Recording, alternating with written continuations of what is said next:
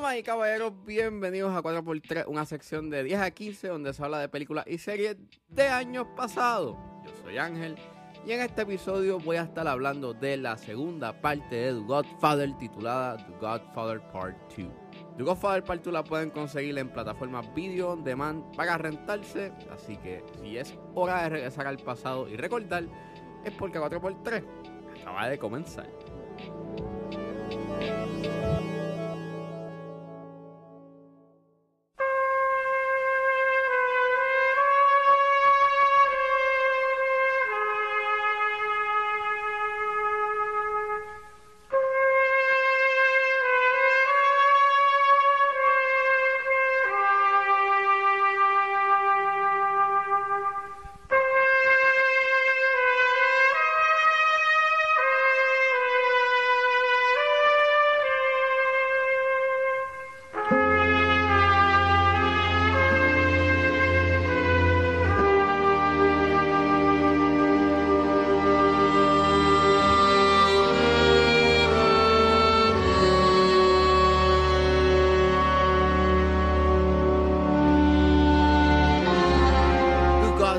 Part 2 es dirigida por Francis Ford Coppola, es escrita por Coppola, Mario Puzo, que está basada en la novela The Godfather de Mario Puzo. El elenco lo compone Al Pacino, Robert Duvall, Diane Keaton, Robert De Niro, Talia Shire, John Cazale, Lee Strasberg y Michael V. Gazzo. Y trata sobre la vida y carrera de Vito Corleone en los 1920 mientras vive en Nueva York y nos presentan también lo que su hijo, Michael Corleone, está haciendo mientras expande y mantiene el control del imperio criminal de la familia en la década de los 50. Como dije en mi review de The Godfather, eh, yo tengo la colección de The Godfather y cuando la vi por primera vez me gustó mucho. Y obviamente, como ya yo hablé de, The Godfather, pues obviamente tenía que hablar de la segunda y voy a hablar de la tercera. Y pues revisité The Godfather nuevamente y... Esto es un masterpiece. Esto es un. Esta es de las mejores películas jamás hechas. Y una de las mejores secuelas jamás hechas en la historia. Ganó el Best Picture en los Oscars. Y yeah, o sea, es una película que es tan buena. Es. O sea, lo más que me gusta es, es que expande y es mucho más ambiciosa que la primera en todos los sentidos, en términos de su historia, de cómo te está presentando dos historias a la misma vez, la historia de Vito y la historia de Michael Corleone en dos, en dos tiempos diferentes. Eh, me encanta obviamente cómo el diseño de producción se ve bien ambicioso, tratando de evocar el tiempo de la década de los 1920 y esta película se nota que gastaron mucho dinero, bastante, pero cuando tú lo ves en pantalla y ves lo que hacen y ves cómo te hace ambientalizar a la época, ya, se nota que gastaron mucho.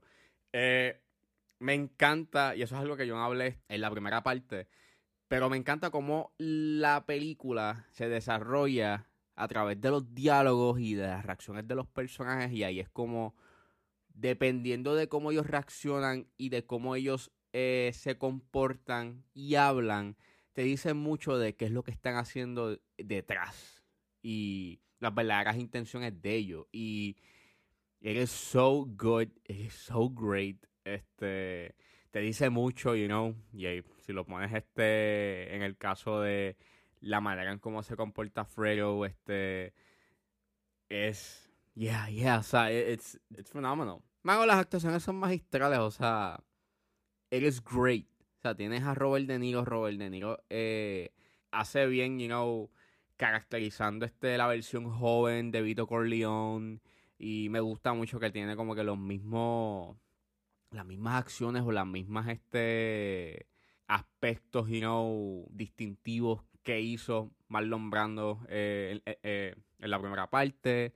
Que pues a veces se rascaba como que un lado de la cara. Obviamente tiene como que esta voz un poco ronca. Y yeah, o sea, looks great, lo hace bien. Está la mayoría del tiempo hablando en siciliano.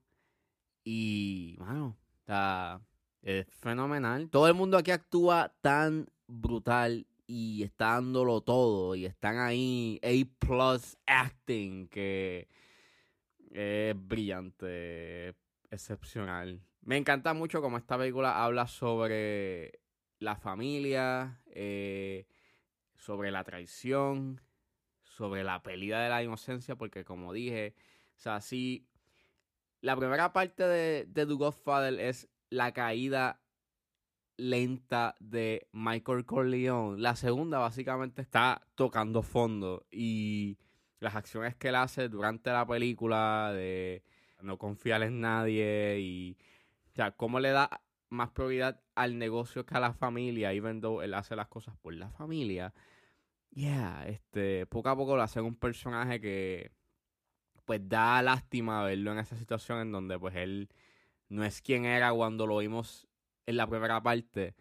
Y eres sad, eres heartbreaking. Las acciones que él hace que son sumamente frías y que si las comparas con lo que hacía su papá eh, cuando era joven, eh, un contraste bastante grande. Este, y ambos, sea, y si lo pones como que en comparación, ambos sí son personas frías cuando eran, cuando estaban en su juventud.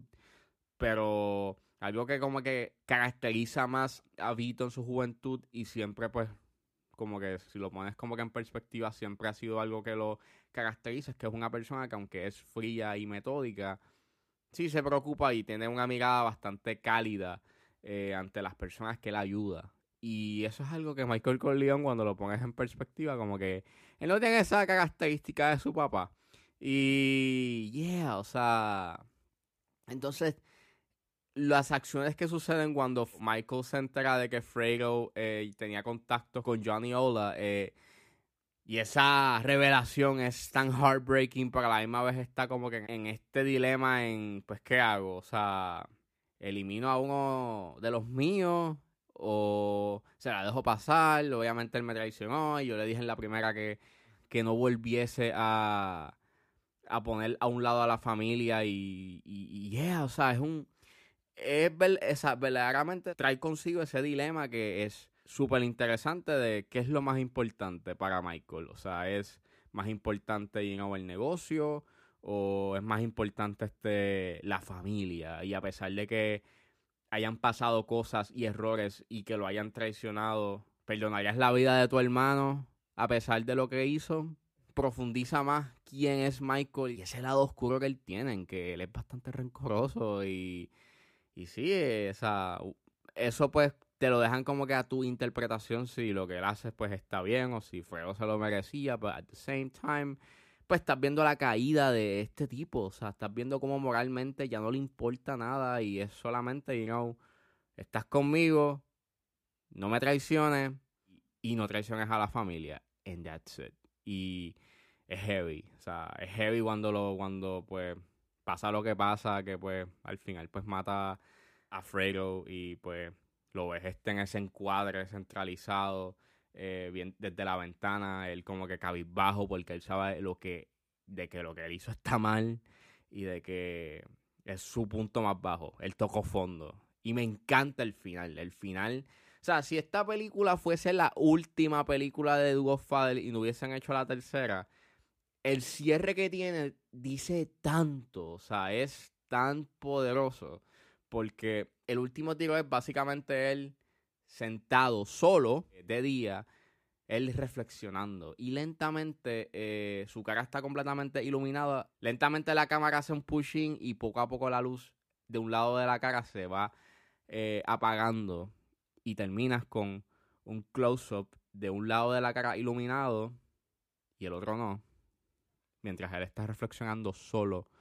Eh, y, eso dice mucho de lo que ha hecho Michael, de los, de los pecados que él hizo you para poder tener el poder. Y. Yeah, man, it's sad. Me gusta mucho, you know, that ending. Esta ha sido la última entrega.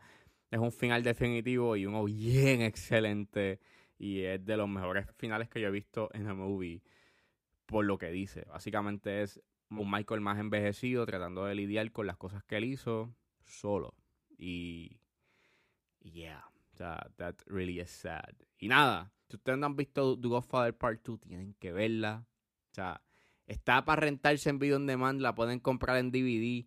Está en Walmart. Está en Walmart. Mano, tienen que verla. Es una película que es, vuelvo y repito, es de las mejores películas hechas en el cine y es de las mejores secuelas hechas. Y punto.